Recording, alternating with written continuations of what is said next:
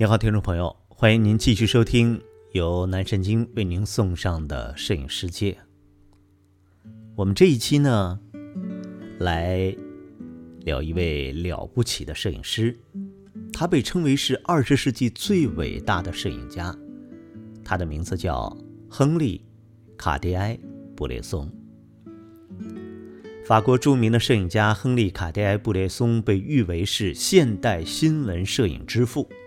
世界著名的人文摄影家，决定性瞬间理论的创立者与实践者。决定性瞬间是法国摄影大师布列松1952年在他的摄影集中提出的摄影美学观念，特指通过抓拍的手段，在极短暂的几分之一的瞬间当中，将具有决定性意义的事物加以概括，并用强有力的视觉构图表达出来。这种抓拍的摄影思想，同时也被与布列松同时代的德国摄影家艾瑞克·萨罗蒙博士、英国的摄影家比尔·布兰特、匈牙利著名的战地摄影记者罗伯特·卡帕等摄影名家所推崇，并成为新闻摄影最有效的手段。布列松被称为是人类喜剧的报道者，他在巴黎拉丁区。穆夫塔尔大街拍摄了一个兴致勃勃地给父亲买酒归来的男孩，他抱着两个大酒瓶子，迈着轻快的步子，那洋洋得意的神气透露出少年的天真可爱。即使在左邻右舍女孩子们的注视下，甚至有的在取笑他，他仍然能够昂首阔步，充满了生活的乐观情趣。他有不少这类表现少年儿童。天真烂漫情绪的作品。布列松认为，在所有表现方法当中，摄影是唯一的能把精确的和转瞬即逝的瞬间丝毫不差的固定下来的一种手段。布列松采用抓拍手法，是和他的摄影美学见解紧紧地联系在一起的。应该明确的是，创作手法和一定的创作方法。创作倾向既有联系又有区别，抓拍和摆拍都可以造成或真实或虚假的作品，关键在于摄影家的思想观点和审美的标准。在一九三二年到一九三四年当中，布列松拍摄了大量的被比特加拉斯称为现代艺术的主旋律的著名作品。他开始注意到一些被早期法国、西班牙、墨西哥摄影记者选择的主题。他们不只注重报道和制造新闻热点，而且将瞬间与平凡的生活融合成为一种视觉美感。他的著名作品《孤独的法国骑车人》和另一幅残垣断壁间嬉戏的儿童作品，都具有这种感觉。一九零八年。八月二号，卡迪埃·布列松生于巴黎附近，家中从事纺织品的编织业。一九三零年，他乘船去了非洲象牙海岸的喀麦隆，靠在船上干活、卖小玩意儿、夜晚打猎和卖干肉为生。这时，他有一架二手德国相机，可糟糕的是。第一次拍照，胶卷被水浸湿得一塌糊涂。之后，他又感染了严重的疟疾，几乎要了他的命。他给祖父写信，请求他们在他死后把他的尸体运回诺曼底，并用第八兹琴在我的坟前演奏。可是他得到的答复是：“那太昂贵了，你最好趁早回来。”一九三五年，他从墨西哥回到了纽约。在纽约的一年当中，布列松几乎没有从事摄影，而是跟着保罗·斯特兰德学习电影制作。一九三六年，他又回到了巴黎。在一九三六年到一九三九年间，他同法国著名的电影导演让·雷诺阿合作了几部电影，其中最著名的是《乡村的一天》和《游戏规则》。尤其值得一提的是，布列松和雷诺阿并非是共产主义者，却拍摄过宣传法国共产党的影片。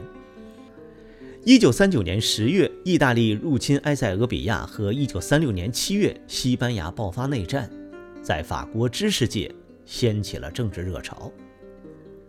一九三七年底，布列松编导了一部为西班牙共和党解决药品问题的纪录片《再生》。在这一年的年初，他又开始拍一些照片。此时的布列松以一种紧迫感，而不是艺术家的敏感，专心的投入创作。后来，他在当时著名的超现实主义作家路易斯·艾瑞根创办的《共产主义日报》任摄影记者，他的作品也经常发表在另一家共产主义者周刊《思考》上。那时和他一起工作的还有两位摄影家，罗伯特·卡帕和戴维德·西摩。他们成了亲密的朋友。一九三九年九月，第二次世界大战爆发，布列松加入了一个军队摄影组织。一九四零年夏天，他被德军俘虏并送去服苦役。从制造装炸弹的大板条箱到产肥料，他都干过。这期间，他曾两次企图逃跑，都失败了。一九四三年的时候，第三次逃跑终于成功。到了一九四六年，他重新拿起相机，是一次戏剧性的巧合。布列松偶然了解到，美国纽约现代艺术博物馆正在筹办一个他的创作展览。当人们正沉浸在悲痛之中时，得知这位天才摄影家还活着，展览便喜气洋洋地变成了布列松作品回顾展。那年的八月，布列松带着他的囚犯生活、越狱经过和法国反法西斯地下活动的故事，到了纽约。一向嗅觉灵敏的新闻界对他进行了连篇累牍的报道。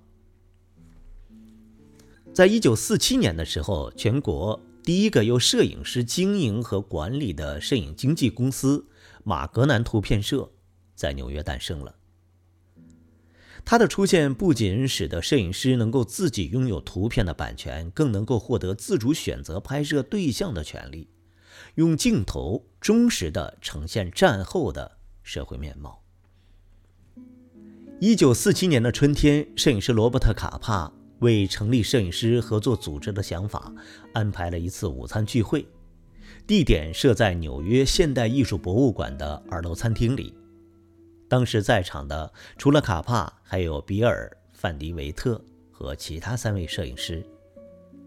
然而，聚会上具体发生了什么，马格南图片社最初又究竟是如何促成的，至今仍然是个难解的谜题。马格南最早的社员是在创设前都公职于各杂志社，他们都希望联合起来，使自己拍摄的照片拥有独立的版权。获得选择自己任务和拍摄对象的自由。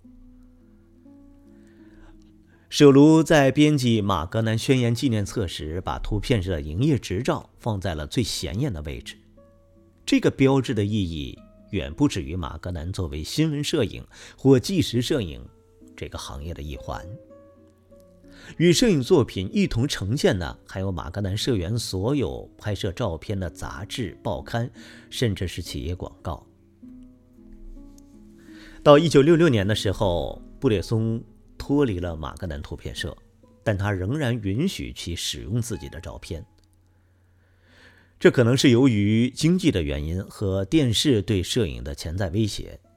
七十年代初，他停止了摄影创作，又转而从事绘画。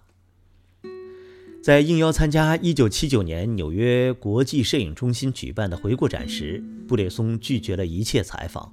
尽管他偶尔也谈些在记者们看来很保守的话题，但他基本上保持沉默。摄影对他来说只是一种下意识，对整个世界来说，他的作品却是永不褪色且极其宝贵的珍品。被誉为二十世纪最伟大的摄影家之一，以及现代新闻摄影的创立人。布列松的照片所截取的瞬间，不仅是当下发生的，在他眼前的一瞬，更是事件此前此后整个过程当中的一个波峰。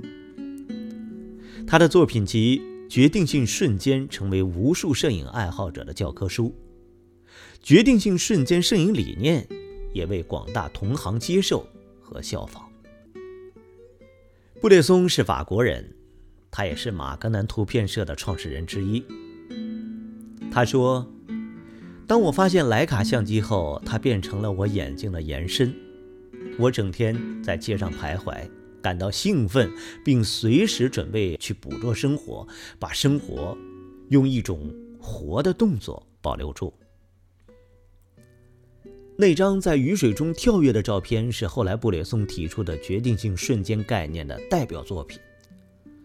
从表面上看，雨后的积水阻碍了行人，一个男人随机的一跃，这一跃在日常生活中并不鲜见。可是布列松却偏偏抓取了跳跃者悬空而起，但是并未落地，整个身子变成了悬浮在空中的黑影。为什么呢？他为什么要抓取这一个瞬间呢？在这个瞬间，人与水中的倒影，还有断裂的车轮，背景海报中的女舞蹈演员组合起来，形成了一种超现实的独特感受。但是，我们再细看，背景中的海报上有某个犹太人的名字，地上的车轮是断裂的，男人正在空中，而地上是一个水沟。再看这张照片，是拍摄于一九三二年，那我们不禁就要细细琢磨一下了。我们总是将历史比喻成车轮，而这个车轮断了，这是否预示着什么事情的发生呢？海报中的犹太人正在翩翩起舞，而这个男人正在跳向未知。是犹太人的未来吗？我们不禁想起了二战。没错，他预见了欧洲未来的历史。有艺术家称这张照片是二十世纪最伟大的照片之一。现在想来，确实如此。好了，感谢您收听由南神经为您送上的摄影世界，我们周五再相会。